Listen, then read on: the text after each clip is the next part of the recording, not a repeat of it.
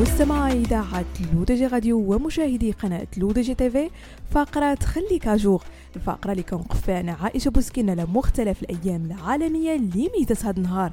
باش هكذا مستمعينا تبقاو ديما على بال. يحتفل العالم اليوم 27 يناير بالذكرى الثامنة والسبعين العالمية لضحايا الهولوكوست.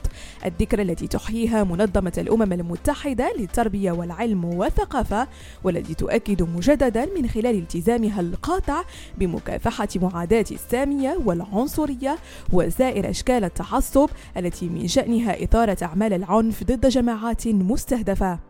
ويوافق هذا اليوم الذكرى السنوية لقيام القوات السوفيتية بتحرير معسكر الاعتقال والإبادة النازي أوشفيتس بيركيناو في 27 يناير سنة 1945 وقد قررت الجمعية العامة للأمم المتحدة رسميا إعلان هذا اليوم من كل عام اليوم الدولي لإحياء ذكرى ضحايا الهولوكوست. وككل مناسبة من كل عام يلقي الأمين العام للأمم المتحدة خطابا يكرم من خلاله ضحايا المحرقة أي ملايين اليهود وغجر الروما والمعارضين السياسيين الذين قتلوا بوحشية وغيرهم ممن ظلوا على قيد الحياة.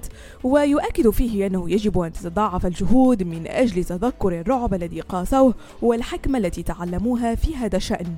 بهذا مستمعينا كنكون وصلنا لنهاية فقرة خليك à jour نضرب لكم موعد la semaine prochaine هادشي كامل على هذه اذاعتكم الرقمية L'ODJ Radio وكذلك على قناتكم L'ODJ TV